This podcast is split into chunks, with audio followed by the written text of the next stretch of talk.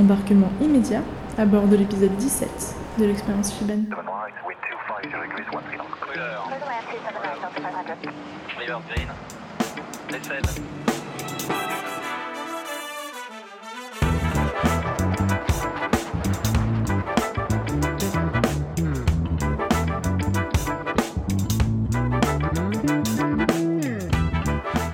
Hey, salut, ça me fait plaisir de te retrouver sur un nouvel épisode de l'expérience Shiban.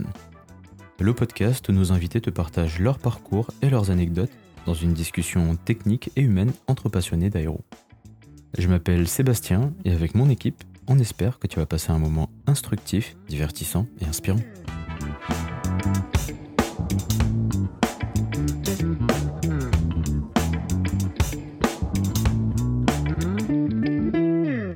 Salut Mathieu et bienvenue sur euh, l'expérience Suban. Salut Seb, merci de m'avoir invité. Alors pour en arriver à ce métier de passion qui est le métier de pilote, chacun a une histoire un peu particulière, plus ou moins originale, parfois presque romantique. En tout cas, c'est rarement un secteur dans lequel on arrive euh, totalement par hasard. Ton histoire personnelle est assez singulière et, a commencé dans un cadre que l'auditeur aurait du mal à deviner.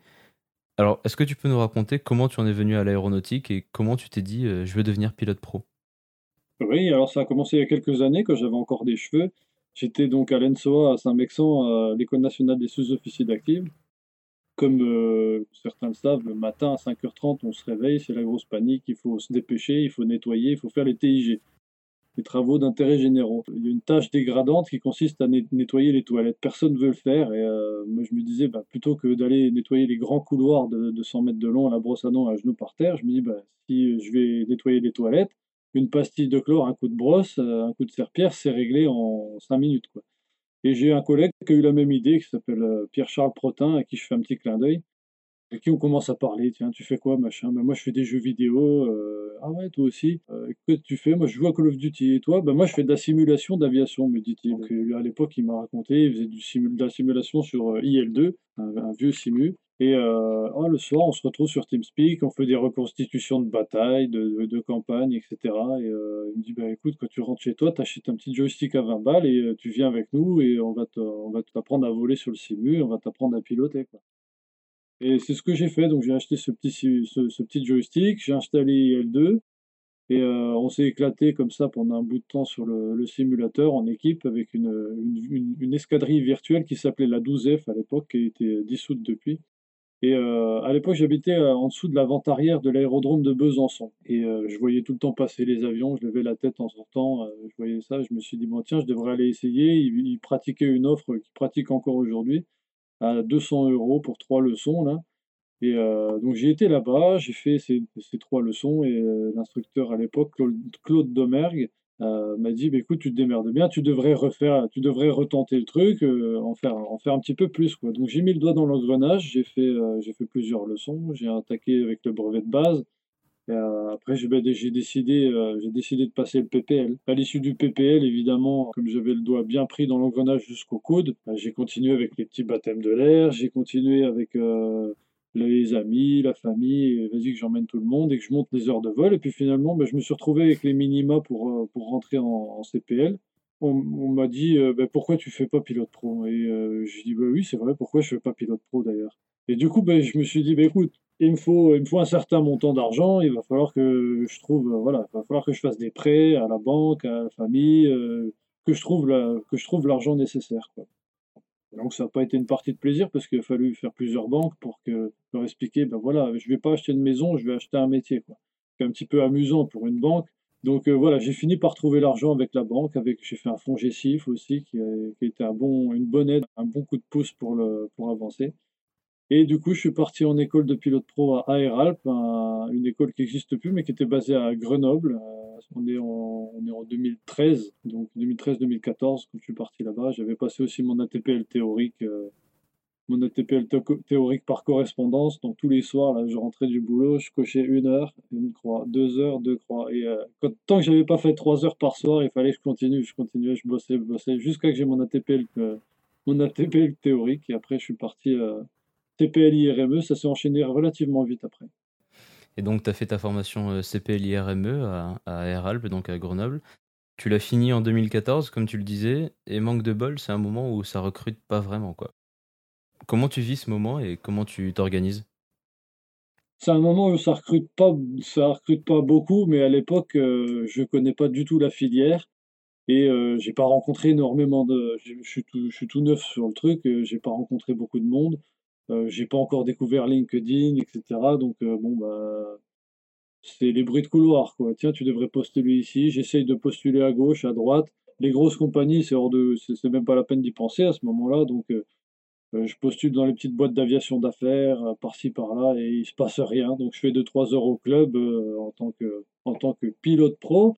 Je fais des petits baptêmes de l'air, heu, je fais, des balades, heu, ce genre de trucs et ça fait monter les heures toujours. Mais, heu, j'ai un avantage, c'est que cette fois, je paye plus pour, je paye plus pour voler. Donc, j'ai déjà un pied dedans, on va dire.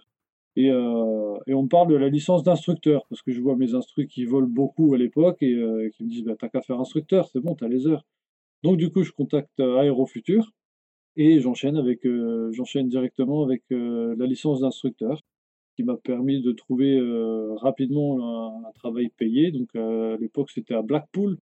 J'ai été embauché par une petite boîte, heu, comme ça qui m'a embauché au téléphone sur CV, j'avais envoyé vraiment ça à l'arrache et ils m'ont appelé pour partir pour partir là-bas donc, ça a commencé à Blackpool, à 25 euros de l'heure, on va dire, en tant qu'instructeur salarié.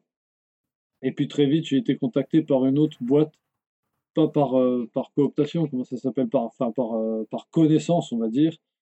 Le, le chef pilote de Wester à Blackpool me dit bah, Tiens, il cherche du monde sur PA31, tu devrais peut-être postuler. Donc j'ai envoyé un petit CV à, à, Belfast, là, chez Woodgate. Et euh, j'avais déjà, à cette époque-là, envoyé déjà peut-être 300 CV en Europe pour essayer de trouver quelque chose. Il n'y avait rien, c'était vraiment une galère sans nom. Et puis du coup, Woodgate m'appelle, et puis ils me disent, euh, avec un bon vieil accent irlandais, là, je comprenais rien, c'était une horreur au téléphone. Ils me disent, ben on cherche des, on des captains euh, sur bimoteur, patati patata. Mais j'ai, oui, c'est pour faire quoi euh, C'est pour qui C'est pourquoi? Et du coup, il m'a embauché pareil au téléphone, on s'était jamais rencontrés. Que je pensais être mon entretien d'embauche à l'époque, en fait, je me suis pointé à Belfast, il m'a assis dans une pièce, il m'a dit voilà, ça c'est l'Ops Manual, tu le lis cet après-midi, tu commences ton line training. Ah d'accord. Bon ben ok, donc j'ai lu l'Ops Manual, j'ai fait les questions et machin, et c'était parti quoi. J'étais euh, très rapidement sur l'opération euh, l'opération cargo quoi. Comme tu le dis, c'était sur euh, Shift 10, c'est un petit bimoteur à piston, enfin petit entre guillemets, ça commence déjà à pousser un peu. Mais il avait déjà une cinquantaine d'années à l'époque. Tu faisais ça en mer d'Irlande, souvent de nuit. Alors, euh, en quoi consistait le job vraiment au quotidien? Quelle était ta journée ou ta nuit type euh, dans ce travail où en fait tu gérais presque tout toi-même finalement? Euh, ben, je gérais pas mal de choses moi-même. Ouais, la seule chose que, que je, gérais pas en fait, c'était c'était la cuisson de mon petit déjeuner puisque c'était fait par les Irlandais et, les Anglais. Bon, je passe là-dessus.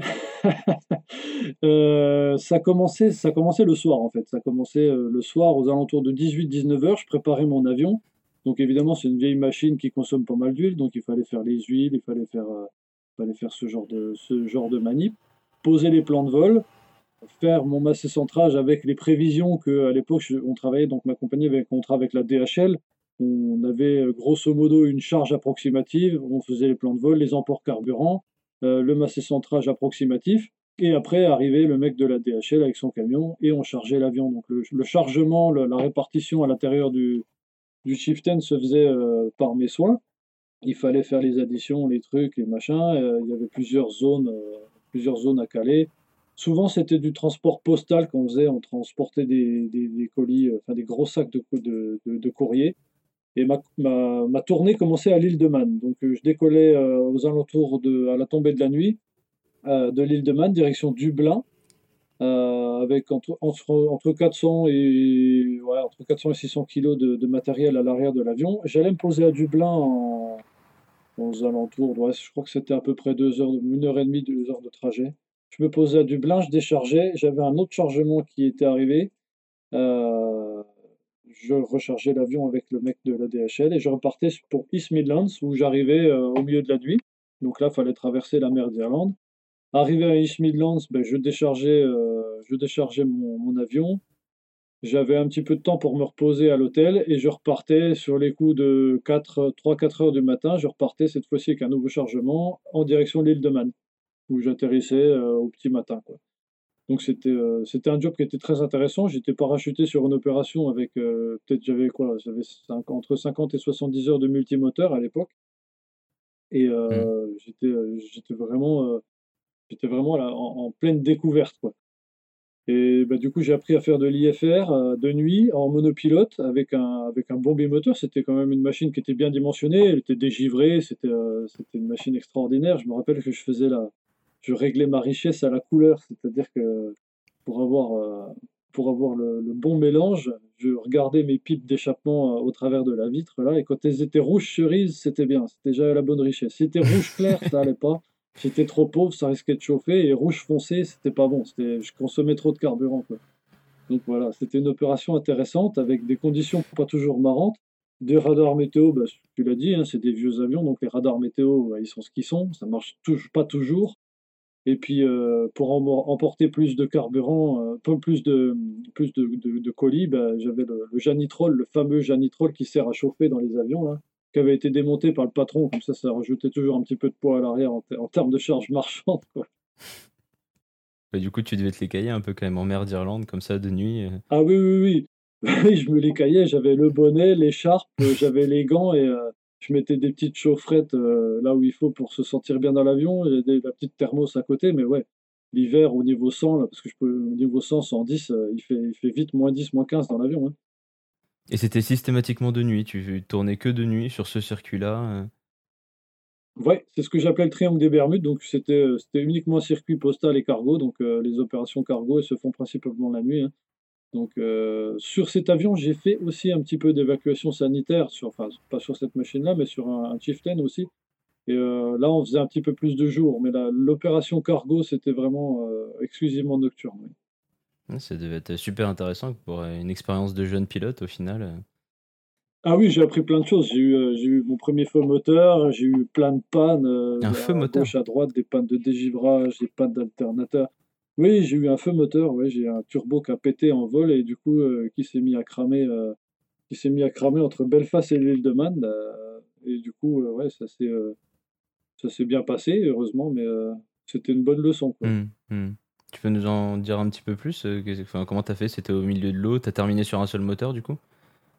Alors, c'était le turbo. J'étais au-dessus de l'eau, donc c'était entre Belfast et, l'île de Man. J'étais, je sais plus si. je crois que j'étais à vide. Et euh, en, plein, en plein milieu, là, j'ai euh, senti une secousse sur le moteur droit, l'aile droite qui, recule et tout. Et, et, le moteur qui donne toujours. Je regarde mes jauges, bon, j'ai une légère perte de puissance, j'ajuste un petit peu. Et ça, et va. Et puis au bout de quelques secondes, je vois que ça chauffe un petit peu sur le moteur droit. Et euh, le moteur donne toujours. Donc je dis, bon, je vais réduire et je balance quand même un petit Mayday au cas où. Et, euh, en arrivant sur l'île de Man, ben j'ai gardé le moulin. Euh, je me suis posé la question si j'allais éteindre le, moteur 2. Comme c'était comme c'était que le turbo qui était en feu, je voyais pas les flammes, je voyais pas les flammes, je voyais juste une montée en température. Donc j'ai réduit le moteur vraiment au minimum. J'ai gardé euh, ce que j'avais euh, ce que j'avais comme moulin sur le moteur droit.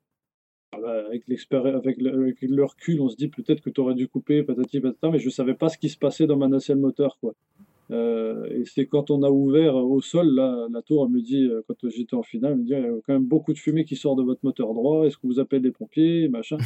Donc on a posé, et là j'ai tout coupé sur la piste, les pompiers sont arrivés, puis on s'est rendu compte que le moteur, enfin, le, le turbo qui est à l'arrière du moteur avait commencé à cramer et ça avait commencé un petit peu à, dévorer. Donc mm. j'ai volé et que peut-être ça, ça, a volé pendant 10 minutes comme ça. C'était assez rapide finalement. Tu avais combien d'heures à peu près à ce moment-là euh, en expérience totale? À ce stade-là, j'étais peut-être. Euh, d'expérience totale, je devais être à peut-être euh, ouais, entre 500 et 700 heures de total time. Et sur le multimoteur, j'avais peut-être 130 heures de bimoteur. Quoi. Mm, mm. C'était au début. Hein donc c'est une période où au final il t'est arrivé plein de choses. On aura peut-être l'occasion de, de revenir là-dessus un petit peu plus tard, euh, sur un certain moment peut-être. Euh, mais du coup, quelques temps plus tard, en, 2016, tu décroches un job chez Gamma Aviation. Il t'envoie en QT euh, sur King Air 200 et tu découvres finalement que l'aviation, c'est pas forcément que des galères. Il existe aussi des employeurs qui te traitent bien, qui prennent soin de leurs navigants et finalement, t'as que ton job de pilote à faire et pas tout le reste autour, à part la cuisine, comme tu disais, qui était faite par les Anglais et les Irlandais. Euh, est-ce que tu peux nous raconter un peu ce job et, ce qu'il t'a apporté d'un point de vue euh, peut-être plus humain aussi, indépendamment de la technique? Ouais, alors comme tu dis, alors mon employeur, le Whitgate, là, ils m'ont pas maltraité. C'est juste que c'était du, pur travail aérien. J'étais tout seul sur mon opération. J'étais mes propres opérations en fait. Donc euh, quand je suis arrivé chez Gamma, euh, ils m'ont dit on t'envoie en QT. Alors je dis ouais, il faut que je fasse quoi Ah non non non, mais tes billets sont déjà pris, ton hôtel est réservé. Euh, toi, tu as juste à aller à l'aéroport là et c'est bon, c'est fait quoi. Ah d'accord, ok. Bon, euh, je fais ma QT et après, bah, j'ai découvert ce que c'était d'avoir des opérations. Donc les mecs qui posent le plan de vol, euh, qui posent le plan de vol, les mecs qui refuelent l'avion. Euh, moi, je faisais du transport sanitaire, donc on travaillait en 3-8. On avait des équipes de jour, d'après-midi et, de, nuit.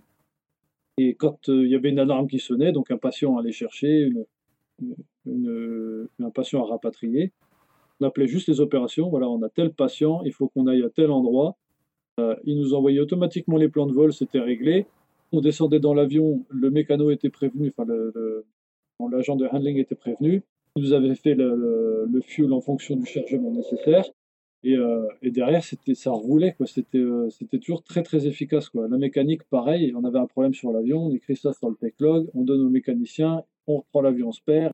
C'était quelque chose de vachement plus fluide et beaucoup plus reposant, même si on bossait toujours au 3-8 c'était un boulot physique aussi parce qu'on portait patient, on a découvert un autre monde en arrivant dans, le, dans une compagnie un petit peu plus volumineuse avec vraiment des opérations qui changent, ça change vraiment la donne sur le travail quand on a des opérations qui suivent, qui tiennent la route.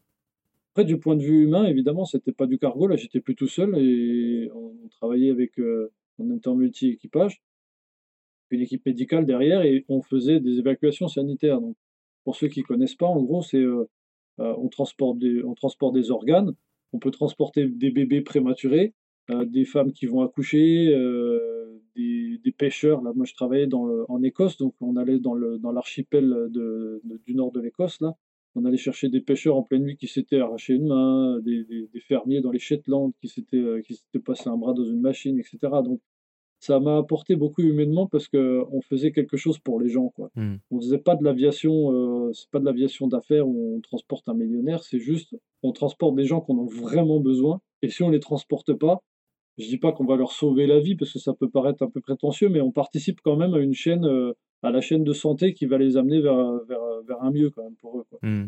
Et c'est quelque chose du coup que toi tu as trouvé assez valorisant au final dans ton boulot au quotidien bah oui, parce qu'en fait, euh, le fait d'être avec des gens en permanence, d'être avec, euh, avec, euh, avec les patients, avec les équipes médicales, on a vraiment l'impression de faire partie d'une de faire partie d'un truc, de quelque chose d'utile pour le pays. Donc, je travaillais pour le NHS, donc c'est les services de santé de, british.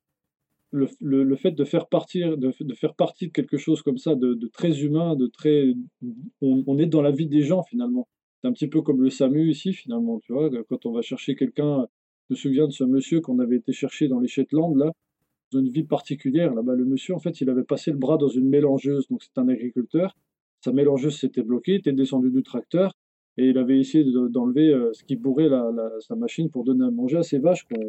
malheureusement, la machine était partie, il lui avait arraché euh, un bras, un poumon et la moitié de l'estomac. Eh ben, ce monsieur, quand il est arrivé dans l'avion, il était encore conscient. Il a réussi à se déplacer tout seul à l'hôpital pas par quel miracle. Et quand il est monté dans l'avion, il nous a regardé droit dans les yeux. Il était, il était, voilà, il était arraché de partout.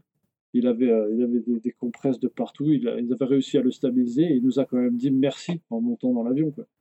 Et ça, ça m'a glacé le sang. Je me rappellerai toujours de ce monsieur qui a survécu pour la petite histoire, mais euh, c'était. Euh, on a vraiment l'impression de faire quelque chose d'utile, de très utile. C'est pas juste transporter de la charge marchande, comment, des, colis. Mmh, mmh.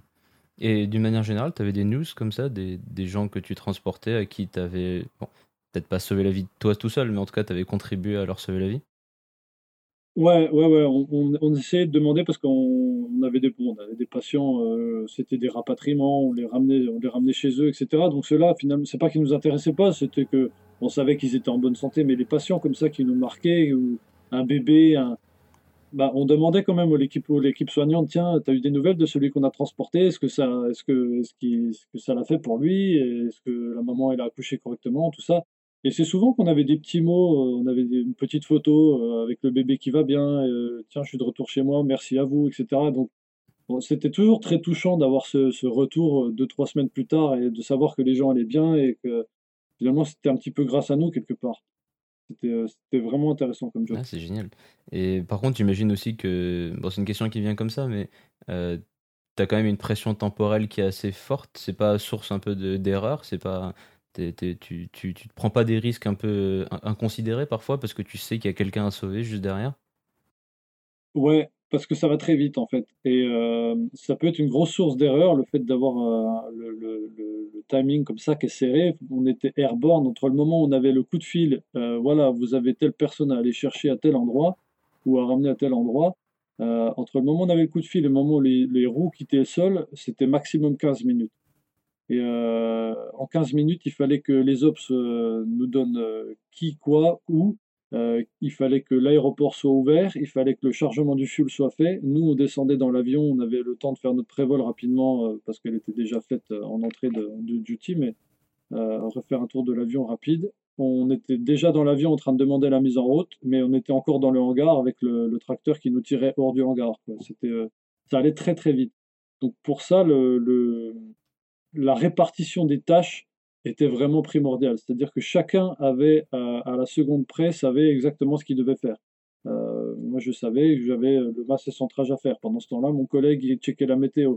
Pendant ce temps-là, l'agent de handling, il, savait qu'il fallait qu'il mette 200, 2486 livres de carburant dans les ailes, etc. Et chacun avait ses tâches. Ça allait très très vite. On parlait très peu.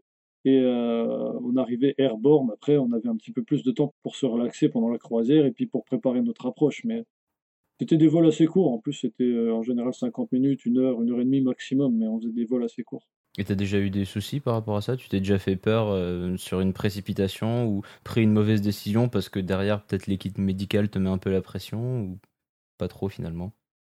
On avait des équipes médicales qui étaient remarquables. Je les ai jamais entendues nous mettre la pression au niveau temporel, etc. Ça, nous est arrivé par, euh, par souci de sécurité. Désolé les gars, on peut pas y aller. Là, on est hors limite au niveau du vent et euh, ça devient dangereux. C'est pas bon quoi. On peut, on peut pas aller chercher, euh, pas aller chercher le patient. Donc ça nous est arrivé de refuser par sécurité. Et là, la réponse était toujours OK. Il n'y a pas de souci. on comprend et on s'adapte quoi s'il n'y avait pas d'avion, de toute façon, euh, le patient il serait resté là-bas tout pareil. Donc, euh, que ce soit hélico ou avion, les équipes médicales comprenaient. Après, dans la précipitation, ça arrive, hein, on fait des erreurs, euh, on fait des erreurs dans tous les cockpits, donc c'était souvent des erreurs de, comment ça veut, comment je peux dire, de, planification de carburant. Soit on en prenait trop, soit on était un petit peu juste sur, le carburant.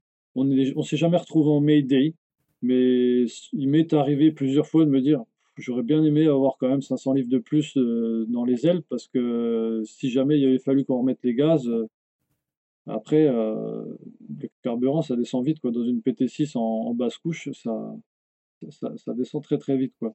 Donc on était toujours légal, on était toujours safe, mais je me suis plusieurs fois dit, ouais, bon, faudrait pas qu'il y ait encore un problème de plus. Quoi une remise de gaz, plus euh, un problème d'un avion sur la piste ou quoi que ce soit, on peut vite se retrouver coincé. Quoi. On était toujours en masse max, hein, on, décollait toujours à fond. Quoi. Après, dans ces vols-là, tu es, en MEDEVAC, enfin en, en EVASAN, en évacuation sanitaire. Tu as une certaine priorité par rapport aux, autres avions vis à -vis du contrôle aérien? Ouais, et ça, c'est excellent. Hmm. tu as le droit de faire des ILS à 250 nœuds et euh, tu peux passer devant, devant des trafics commerciaux euh, si jamais tu es, en urgence. Donc, ils te demandent toujours est-ce que vous êtes en urgence? Euh, Si tu es en emergency pour un, rapatriement avec un patient non stabilisé ou mal stabilisé, tu passes devant tout le monde. Ok, c'est génial ça. Alors, bon, on le verra avec la prochaine étape de, de ta carrière mais tu as pas mal d'expérience sur King donc déjà là chez Gamma Aviation et puis ensuite euh, la, suite de ton parcours. Est-ce que tu peux nous parler un peu de la machine, plus spécifiquement? Qu'est-ce qu'elle a de plaisant ou de déplaisant pour un pilote? Euh, Qu'est-ce qu'elle a de plaisant? Déjà, c'est un, pour ceux qui ne connaissent pas le King c'est un, avion, euh, un avion qui fait à peu près 12-13 000 livres. donc c'est quand même bien dimensionné. À masse max, il est à 5 tonnes 7. Donc c'est un avion intéressant d'un point de vue format et qui est aussi bien équipé d'un point de vue automatisme. Là, l'avion sur lequel je volais en Écosse, c'était un avion qui était équipé avec l'avionique ProLine 21. donc avec un FMS, avec des glaces cockpit, donc FD, PFD, MD. Donc on s'approche un petit peu de, quelque chose d'assez technique, comme on pourrait le retrouver sur un Airbus ou un Boeing, ce genre de, ce genre de format d'avion. Mais pour autant, on, a toujours le plaisir de piloter parce que c'est un avion qui est très maniable, qui se pose sur des pistes très courtes et c'est euh, il se pilote. C'est pas juste un avion avec des automatismes. Euh, il a par les nouveaux là, mais euh, la manette des gaz, c'est géré par un pilote. La configuration avion, elle se fait au fur et à mesure. Rien n'est automatique sur le King Air. Si, si on n'a pas touché un bouton, il se passe rien quoi. Donc c'est un avion qui se gère euh, à part entière. Et c'est tout le plaisir de cette machine. Et euh, le, fait de mettre les gaz avec ces deux grosses hélices de chaque côté, là, quand tu mets plein gaz sur la piste, et euh, que tu sens, tu sens que ça commence à pousser, c'est vraiment, c'est vraiment génial. Le bruit qu'il fait, les sensations en vol, même l'odeur qu'il a au démarrage, c'est un truc que, c'est un truc que tu ne peux mmh. pas oublier. Quoi. Le, le pof du démarrage, quand tu mets l'ignition et que la, la, turbine qui est juste à côté de toi, elle se met en route, là, c'est, c'est une sensation énorme. Quoi. Euh, je dis toujours que je suis tombé dans, le, je suis tombé dans, dans la marmite du King Air quand j'étais petit, mais euh, c'est vrai que c'est un avion duquel je suis tombé amoureux, que j'ai volé sur le, 90, sur le 200, sur le 250, le 300 et le 350. À chaque fois, à chaque fois j'ai pris mon pied. C'est une machine qui est extraordinaire. Et il y a des choses qui sont un peu moins bien, peut-être? Alors, il est, il est petit. C'est-à-dire? Ouais, il est un peu petit. C'est-à-dire que tu peux pas te tenir debout dedans. Moi, je fais, euh, à peu près 1m80, je, je suis obligé d'être courbé dedans. Donc euh, quand tu veux rentrer un patient, bah, c'est pareil, tu es obligé d'être courbé. Et puis il n'y a pas énormément de place dans un cockpit. Alors c'est pas non plus un PA28, c'est un petit peu plus c'est un petit peu plus spacieux. Mais euh, mais faut pas s'imaginer euh, faut pas s'imaginer un, cockpit comme on pourrait le voir dans un Airbus ou un Boeing où on peut se tenir debout à l'intérieur, on peut reculer le siège, etc. Ça reste quand même assez exigu comme cabine. Euh, il n'y a pas non plus euh, un gros volume à l'intérieur. Non, d'un point de vue, euh, point de vue point négatif, c'est un avion qui est ancien. Alors ils sont, ils sont en train d'en faire des, nouvelles séries, là, le, le, 200, le 250, le 360. ils, sont, ils sont en train de développer des nouvelles machines avec l'autotrust. Donc voilà, il y a des choses qui sont réglées petit à petit. Mais voilà, ça reste quand même une machine âgée qui a besoin d'être euh, euh, d'être renouvelée, d'être mise à jour, parce qu'il y a quand même des pannes récurrentes, les portes qui fuient, euh, les problèmes de bleed air en atmosphère chaude, ce, genre d'éléments qui peuvent être un petit peu pénalisants des fois. Bon, Global, c'est une très belle machine et, cette expérience aussi chez Gamma Aviation, bah, c'était un peu presque une parenthèse enchantée, même si c'était pas facile tous les jours. Bon, après ce, job-là, tu décides de relever un, un nouveau challenge est de faire du King Air en Afrique. Alors la nature des vols que tu y menais, bon, ne te permet pas d'en parler dans les détails aujourd'hui, mais est-ce que tu peux nous en dire un maximum et surtout nous raconter des anecdotes de vol, s'il te plaît? Eh ben, je bossais, euh, je bossais euh, donc euh, comme tu l'as dit sur le territoire, africain. Donc on bossait en équipage. La grosse, le, le point central, ce que j'ai retenu de cette expérience-là, c'était vraiment avant tout une expérience humaine plus qu'aéronautique. Alors, aéronautique, parce qu'on se faisait des gros vols, des, journées de vol, des fois de, 8, voire plus de 8, 10 heures. Mais c'était de se retrouver entre mecs, parce qu'il n'y avait pas, de, y avait pas de, femmes dans les équipes, mais on était entre mecs, on était livrés à nous-mêmes avec notre avion et euh, avec notre mécano, et on se débrouillait avec ce qu'on avait on se débrouillait avec, euh, avec les moyens du bord. Le mécano, il avait sa caisse et euh, s'il y avait des problèmes, eh ben, il, résolvait les problèmes euh, à l'africaine, c'est-à-dire avec, avec ce que tu trouves sur le terrain, avec ce que tu trouves avec les ressources locales, on va dire, avec les conditions qui sont, qui sont dues à l'Afrique, donc la chaleur, avec, avec des fois, avec des, fois des, des, conditions orageuses qui, sont, qui peuvent être vraiment violentes. Hein, les, la, tropopause là-bas en Afrique, elle n'est pas, pas ici, comme ici. Hein, elle, monte très haut. Donc les CB, euh, les CB quand ça se développe, c'est des trucs qui sont gigantesques. Quoi. Quand tu as un mur de sable qui arrive, on ne peut pas se trouver sur la trajectoire et puis euh, tu, penses, tu penses à deux fois parce que, pareil, ici en France, on a des belles. On a des beaux services météorologiques. Là-bas, euh, là-bas, ben, il n'y a pas Météo France, quoi. Donc, tu as des prévisions qui sont ce qu'elles sont, et puis tu t'adaptes en, en fonction des prévisions. Tu regardes Windity, T'avais une machine qui, avait un bon radar météo, qui était plutôt bien équipé Oui, quand même, on avait des radars météo qui étaient conséquents. Et euh, d'un point de vue avionique, donc c'était pareil, c'était euh, du ProLine 21. C'est quand même une machine performante. euh, les, les problèmes de pilote automatique sont très rares. Euh, les problèmes de radar météo, c'est pareil. J'en ai jamais eu sur cette machine-là.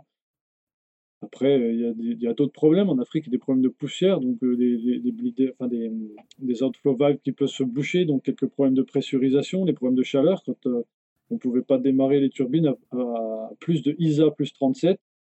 Donc pour ceux qui connaissent pas, c'est quand la température elle est à 37 degrés au-dessus du standard. Donc on était limité par la température des turbines avec les, les ITT là. Donc on pouvait pas démarrer les turbines. Alors on avait des petites astuces, on les ventilait un coup avec un groupe de parc. On faisait ventiler les turbines pour que la température elle descende. Puis quand elles étaient suffisamment basses, hop, on pouvait se permettre de les démarrer. On démarrait, on, on virait le groupe de parc et puis on démarrait vite l'autre avant que ça chauffe. Quoi. Ouais, vous Voilà. débrouillez quoi. On, ga- on gagnait avec ça euh, en, en ventilant, on gagnait peut-être 50 degrés, mais ça nous suffisait. On, passait pas la barre rouge et du coup on pouvait démarrer nos turbines. Et tu t'es posé sur des pistes un peu particulières T'as as eu des pannes en particulier Ou au final, euh, c'était quand même des opérations assez, assez comment dire, conventionnelles? Euh, oui, on s'est posé sur. Alors je peux pas donner de détails, mais on s'est posé sur des pistes. euh, on s'est posé sur des pistes pas forcément super super aménagées des fois, avec des éclairages de nuit plus que sommaires, avec avec des fois pas d'installation sur place, donc obligé de se débrouiller. pas de hangar, pas de pas de parking, pas de voilà. C'était euh, ça pouvait être très sommaire quoi. Ouais. Hum. Mais on s'arrangeait toujours un petit peu. euh, on était, on était entre nous, on était en équipe et euh, on avait, on avait toujours l'opportunité de trouver des solutions à plusieurs. quoi. Ça, c'est c'est quelque chose que j'ai appris. Ça, c'est là-bas, c'était vraiment l'importance de l'équipe. Et puis, on partait, on partait pendant plusieurs semaines. Des fois, on était ensemble et vivre avec une équipe, c'est pas juste aller se faire son boulot puis rentrer chez soi le soir. C'est vivre avec une équipe H24. Ça, c'est un truc que je connaissais déjà de l'armée, mais euh, que j'ai découvert dans l'aéro- dans l'aéronautique aussi. C'était une expérience super enrichissante de ce point de vue. Et tu penses que, que l'armée t'a apporté quelque chose ensuite dans, dans tes carrières? Ça, ça a été un plus pour toi d'avoir d'abord été militaire? Oui, parce que ça m'a appris à jamais lâcher, ça m'a appris à, à- à apprendre à, à aimer me dépasser, puisque c'est, ça fait partie de ça aussi. hein. Il faut ne jamais abandonner finalement. Et euh, la vie finalement, c'est euh, comme un avion, il faut que ça vole. Et des fois, bah, il y a un moteur qui va lâcher, il faut trouver des solutions. Si tu as un moteur qui a pété, bah, tu as peut-être perdu l'alternateur. Bah, dans la vie, c'est pareil, euh, il y a peut-être... euh, comme un problème sur ta voiture, bah, tu peux plus aller au boulot, bah, il y a toujours des solutions. En fait, ça m'a appris l'armée m'a appris à, à conforter cet esprit-là dans l'aviation et ça m'a ça m'a beaucoup servi. Hum. On m'a appris euh, physiquement à jamais lâcher, à mentalement toujours euh, garder de la ressource, à toujours mettre l'équipe, mettre le travail d'équipe, mettre euh, les autres euh, au milieu au milieu de la mission et finalement ça marche toujours. Ça marche toujours, on n'est jamais tout seul. Et euh, l'armée ça m'a beaucoup ça m'a beaucoup aidé pour ça. Bon, c'est une, une belle leçon de vie. Alors, je te propose euh, qu'on passe au, au segment euh, questions-réponses euh, rapides. Euh, J'ai cinq questions pour Ouais, toi. ça je sais pas ce que c'est mais ouais. Bah, en gros, je vais te proposer euh, A ou B et tu vas choisir. Ou peut-être même, je peux te demander autre chose, mais voilà, il faut répondre du tac au tac. Ouais. Alors, ma première question. euh, tu préfères récurer les toilettes à Saint-Mexan ou avoir une fuite d'essence quelque part en Afrique? Mec ça. C'est moins stressant. Mais disons qu'on a du matériel à disposition. quoi. Hmm. Bon, sinon, pour euh, voler, tu préfères euh, euh, voler à Perpignan ou à Belfast? Allez, je vais dire Belfast pour les paysages quand même. Quand il fait beau, j'imagine, sinon tu vois pas grand-chose. euh. Oui, c'est vrai. Alors, ça dépend de la météo, mais quand il fait beau, je préfère Belfast. Ok. Euh, bon, question simple. Tu préfères la vie militaire ou la vie civile? Ah, la vie aéro, sans, sans hésiter. Donc la vie civile euh, après ta vie militaire, ouais. Ouais. Ok. Bon, sur euh, l'avion, tu préfères euh, le King Air ou le Chieftain? Ah, le King aussi, sans hésiter. Le King sans hésiter. Ouais. Et dernière question, un petit easter egg pour tes, pour tes étudiants, enfin tes élèves pilotes à Perpignan. Là. Euh, tu préfères euh, l'instruction en chiotte volant ou les Evasan en King Air? Ouais, je trouve que je peux pas dire que j'aime pas l'instruction en chiot de volant. je l'appelle le chiot de volant, c'est méchant parce que ça reste un, ça reste un avion vraiment sympa. C'est le Tecnap P2002 pour, le, pour ne pas le nommer. J'aime beaucoup l'instruction, mais l'Evasan, l'Evasan a vraiment un côté, euh, un côté utile dans la société, encore plus que l'instruction. Parce que j'aime beaucoup transmettre, mais euh, ma réponse n'est pas du tout flash comme tu l'espérais, mais j'aime beaucoup transmettre, j'aime beaucoup faire de l'instruction, mais voilà, le travail que je faisais en Evasan est vraiment quelque chose de tellement valorisant et on, a vraiment l'impression quand on rentre chez soi d'avoir aidé quelqu'un, d'avoir fait quelque chose de bien. on ne peut pas comparer. Mmh, mmh. Bon, et eh bien voilà, c'est la fin du segment euh, questions-réponses rapides. Tu t'es bien prêté au jeu. Bon, ça sur la dernière, mais c'était intéressant. Alors du coup, après, après cette période très dense, euh, enrichissante, mais aussi difficile de, du vol en, en King Air en Afrique, tu décides voilà, qu'il est temps de passer sur des machines qui volent un peu plus haut, un peu plus vite, avec un peu moins de galères. C'est une période où ça recrute et tu envoies une candidature dans une compagnie des pays baltes sur 320 euh, et tu réussis la sélection. Mais c'était fin 2019 et bon voilà, tout le monde est au courant de ce qui s'est passé euh, début 2020. Alors est-ce que tu peux nous raconter tout ça, cette euh, recherche d'emploi, la qualification sur l'avion et, et puis ensuite voilà ce qui s'est passé? Alors oui, effectivement, on est fin, fin 2019, ça recrute beaucoup. Je passe une sélection chez Vueling, ça se passe plutôt pas trop mal. Je passe une sélection chez, euh, chez Air Baltic, qui recrute sur, euh, sur deux vins. Et euh, je, passe je passe juste pour eux la, la, le psychotest en ligne. Puis j'ai pas de nouvelles. Puis un soir, en allant à la boxe, j'appelle, je, trouve un numéro dans un email, machin, et je l'appelle. Et la nana, à 19h passées, elle décroche. Je vous avais reçu mon CV et tout. Ah oui, oui, on a reçu vos tests. Euh, vous êtes prêt à déménager? Euh, Ouais, je suis prêt à déménager. Ça dépend pour qui, pourquoi. Et du coup, elle me, me propose un poste sur Airbus 220. Moi, j'avais passé une QT pour m'amuser. J'avais passé la QT 320 pour voir si j'étais cap. Elle m'a jamais servi, du coup. Mais il me recrute sur 220. Et euh, début 2020, je déménage là-bas. L'OCC se passe très bien. le, début de la QT le début de la QT220, pareil, toute la partie euh, euh, comment cours au sol était finie. Je fais un premier simulateur et là, euh, une semaine après, j'ai reçu la lettre. Donc là, on est fin mars 2020. Je reçois la lettre de licenciement. On se retrouve licencié, licencié vraiment sec. On se dit, ben, c'est pas possible. Tout allait bien. la, semaine d'avant, le patron nous dit qu'il rachète six avions et là, on se retrouve tous dehors. Donc, on a vraiment tous pris la cabane sur le chien à ce moment-là. On était 11 à, être recrutés en même temps, mais j'étais sur 220, on avait été sur Dash, sur 737. On avait commencé à sortir le soir ensemble, on était vraiment tellement contents d'être là-bas. C'était une bonne, c'est vraiment une bonne boîte qui prenait soin de nous. Puis pareil, on s'était dit, bah ça y est, c'est un petit peu entre guillemets l'aboutissement. On s'est dit, on rentre en ligne, quoi. Là, on rentrait dans une compagnie nationale, c'était euh, un petit peu le, rêve. J'avais l'impression que j'allais, j'allais pouvoir entre guillemets me reposer euh, après avoir galéré toutes ces années à faire des, à faire des boulots fatigants et tout, quoi. Même si j'ai adoré ce que j'ai fait. Donc, euh, du coup, voilà, il a fallu que je rentre en France. Et euh, bah, j'avais la chance de connaître Lionel Marty depuis, euh, depuis quelques années, puisque j'avais fait mon IFI avec lui. Et je l'ai appelé, il me dit bah, écoute, il faudrait que tu arrives hier, parce que parce qu'on manque de monde. Là, on a, on a, pas assez, on a trop de monde. Quoi. On n'a pas assez de, d'instru. Donc voilà, je me suis retrouvé à Perpignan le 15 juin 2020. 2020 et euh, ça a été très vite, mmh. finalement. Donc, euh, bah, comme tu viens de le dire, là, tu es instructeur sur, euh, sur avion léger et tu es même instructeur d'instructeur. Qu'est-ce qui te plaît dans ce métier et quelles sont, selon toi, les qualités pour être instructeur? Ah bah, Dans le métier d'instructeur, ce qui me plaît, c'est de, de, pouvoir transmettre un petit peu, de, de transmettre quelque chose. C'est un métier pareil, c'est on, est avec de l'humain. on est avec, j'ai rencontré des gens bah, comme toi, comme comme tout un peu de la promo avec qui t'étais là, on était, euh, on était en plein été en plus, donc on, avait bien profité. On volait beaucoup et euh, il y a toujours une très bonne ambiance là dans le dans notre équipe. On est euh, on est hyper soudés, on bosse, bosse beaucoup, on compte les uns sur les autres et dans le fait d'instruire en fait.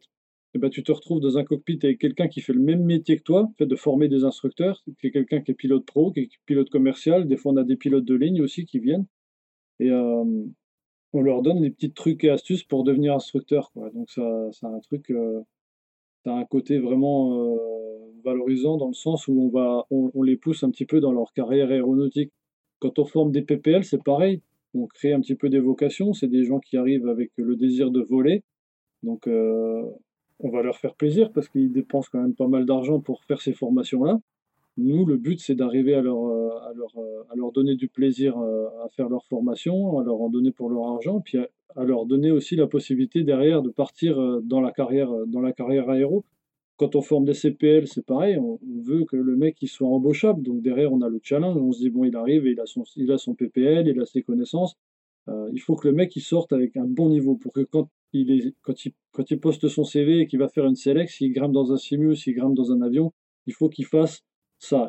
on, veut que, on veut que le mec il sorte avec un niveau, un niveau potable. Donc on donne le meilleur de nous pour que, pour que le mec, il, le ou la pilote, arrive derrière à faire ce qu'il veut. Quoi.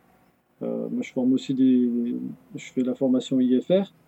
Pareil, je veux que les gens ils soient capables de survivre en conditions IFR. Je veux pas juste qu'ils soient capables de passer un test, parce que finalement, le test, c'est pas une finalité en soi. La finalité, c'est rentrer dans une compagnie, trouver un travail et arriver à derrière survivre. Euh, si les mecs ils deviennent instructeurs, je veux, aussi qu'ils soient des bons instructeurs. Je veux aussi qu'ils soient capables de transmettre des choses des choses euh, de qualité à, à leurs futurs élèves. Comme j'essaye de le faire. Je ne sais pas si ça marche toujours, mais on fait de notre mieux en tout cas. Bon, pour avoir été euh, un de tes élèves pour devenir instructeur, je peux dire que voilà, c'est sympa de voler avec toi. Et oui, tu as vraiment, euh, vraiment cette notion de savoir-être au-delà qui est super importante, au-delà de, la technique finalement, seulement pour être instructeur. et vu que tu as quand même déjà formé pas mal d'instructeurs d'instructeurs, quels sont les bonnes qualités selon toi pour devenir instructeur? Une qualité pour devenir un bon instructeur, je pense qu'il faut être très patient déjà. Euh, il faut être très patient parce que faire de l'instruction, c'est répéter. C'est répéter, répéter, répéter. J'ai toujours en tête cette. Euh, je pense que tu, dois m'entendre encore des fois le soir, euh, repère par brise, attire, repère par brise, vitesse. Et c'est énormément de répétitions. Euh, en plus, là, on fait, euh, si on fait, on fait le vol 6, les, virages en palier, montée, descente, tu fais peut-être trois élèves, ou tu fais la même leçon dans la journée, voire quatre élèves. Et derrière, avec tous ces élèves, tu vas répéter les mêmes choses. Un élève qui fait mal les trucs, tu vas pareil, tu, vas, tu fais de la martothérapie jusqu'à que ça soit fait correctement, tu refais l'exercice, tu répètes les consignes. Et c'est beaucoup de répétitions. Donc la patience, je pense que c'est une qualité première. Et je pense qu'il faut aussi un petit peu d'endurance, dans le sens où c'est pas un métier physique, mais c'est un métier fatigant.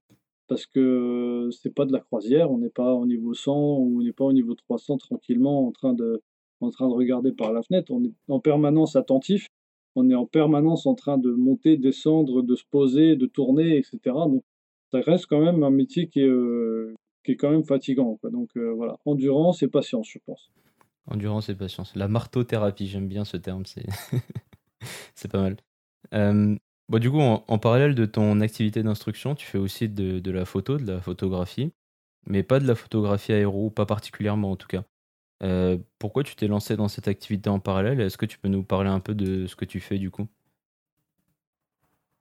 Euh, Oui, donc je fais, je fais de la photographie. J'ai, j'ai lancé une petite, j'ai lancé une micro-entreprise en parallèle de l'aérien. Euh, et je fais pas du tout de photographie aéro. Donc je fais de la photographie qui tourne essentiellement autour du, autour du corps humain. Donc ce que, ce que les gens banalisent et vulgarisent en appelant ça des photos de fesses, en fait, moi j'appelle plutôt ça du, nu artistique. Je travaille sur du boudoir, je travaille sur du clair-obscur, sur du high-key, du low-key. Et euh, le corps humain, dans sa, dans sa simplicité, mais aussi sa complexité, ses différences, etc., me passionne beaucoup. Donc je trouve, euh, je trouve très, euh, très exaltant, on va dire, de, de, mettre un corps en lumière, de, de lui faire changer de forme, de l'habiller avec des ombres, avec de la lumière euh, plus ou moins tamisée, plus ou moins forte. Et c'est quelque chose qui me fait beaucoup de bien à, à, créer, on va dire. C'est un art que j'aime beaucoup pratiquer. Alors pourquoi est-ce que je me suis lancé dans cette activité en parallèle? C'est simplement parce que euh, je pense que j'avais besoin de, besoin de créer quelque chose en plus de faire, euh, de, de faire de l'avion. J'avais besoin de, de, fabriquer quelque chose. Je suis né euh, dans une famille où mon père était très très manuel, nous a toujours beaucoup appris à faire, à faire avec des choses avec nos mains. c'était le travail du bois, c'était le travail du métal. Là, aujourd'hui, j'ai j'ai pas la possibilité d'avoir un atelier de faire, euh, de fabriquer des couteaux ou de faire autre chose. Donc, je fabrique de la photo, je fabrique des tableaux, je fabrique des images. Et euh, ça me permet aussi de, entre guillemets, pas mettre tous les œufs dans le même panier. J'ai appris une chose, c'est que quand on, se lance dans la filière aéro, ça peut, partir très vite. On peut attendre très longtemps, mais ça peut partir très vite. On va trouver un job et boum, c'est le gros rush. Là, il faut déménager, il faut se reformer, on part en QT, on part ici, machin mais oh, ça peut aussi s'arrêter très vite. Et que quand ça s'arrête très vite et qu'on n'a plus rien à faire, on se retrouve dans un grand vide, euh, un grand silence, on est seul avec soi-même et on se dit Waouh, il me reste quoi là? Finalement, il me reste qu'est-ce que je peux faire euh, je, fais, faire des CV, mais une fois que j'ai fait des CV, ben, je vais aussi avoir besoin de faire quelque chose pour moi, pour mon esprit pour, euh, pour retrouver un équilibre. Donc la photo me permet d'avoir cet équilibre dans les, moments de, dans les moments de creux, dans les moments de doute. C'est vachement intéressant ce que tu dis parce que ça touche à, deux notions dont on parle assez souvent mais qu'on ne sait pas forcément quand on se lance dans l'aéro. C'est bah, déjà d'avoir un plan B, euh, en tout cas de, savoir faire autre chose que piloter, que voler parce que comme tu dis, ça peut partir en sucette assez rapidement.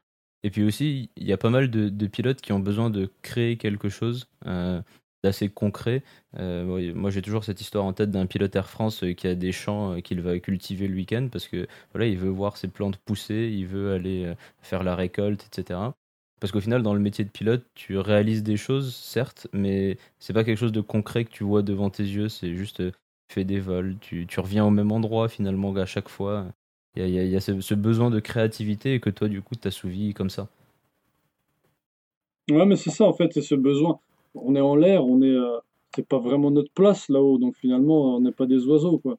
Euh, je pense que c'est important des fois de retrouver un petit peu le, de, reprendre contact avec le sol, de se rappeler d'où on vient. On vient quand même de là, de, ici bas et que euh, c'est quand même ici qu'on a la majeure partie de notre temps passé sur toute une vie. Donc il faut aussi faire quelque chose en bas et construire des choses. Ça peut être construire une maison, ça peut être lancer un business, ça peut être voilà. Moi je fais de la photo, il y en a qui font de la moto, mais, euh, mais je pense que c'est important de ne pas donner 100% de son temps, euh, de, son temps de vie euh, à l'aéro. En donner beaucoup, il faut de toute façon, parce que c'est quand même un métier qui demande de l'investissement, du temps, mais c'est aussi important de garder un équilibre, je pense. On arrive en, courte finale de, de, cet épisode de l'expérience Shiban. Et c'est l'heure de l'anecdote ou des anecdotes de fin d'épisode.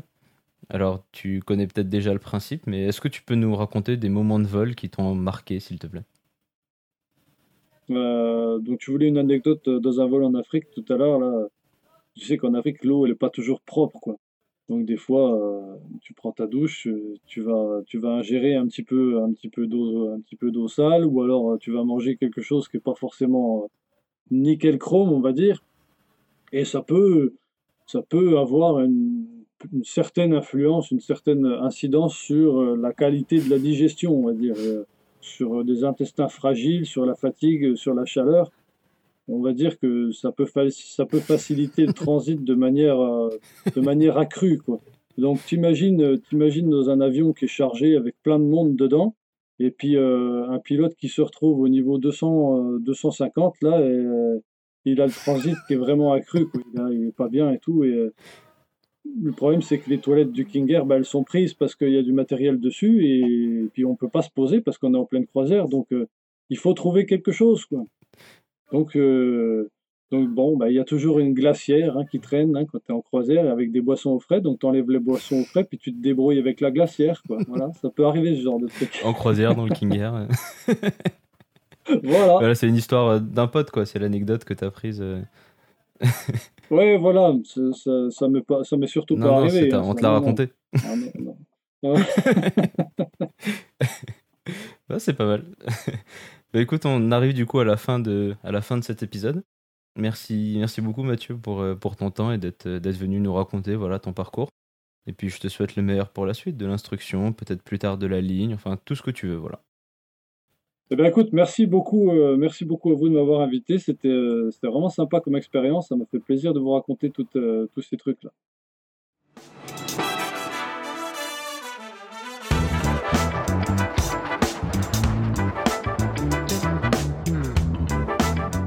Ça y est, c'est fini. Merci beaucoup d'avoir écouté cet épisode de l'expérience Shiban. J'espère qu'il a été instructif, qu'il t'a inspiré ou au moins diverti. Si c'est le cas, suis-nous sur ta plateforme de podcast préférée, sur les réseaux sociaux. Mets-nous 5 étoiles et un commentaire gentil si le cœur t'en dit, et n'hésite pas à parler de nous autour de toi. On se retrouve dans 15 jours pour une nouvelle discussion avec un invité passionnant, et en attendant, porte-toi bien.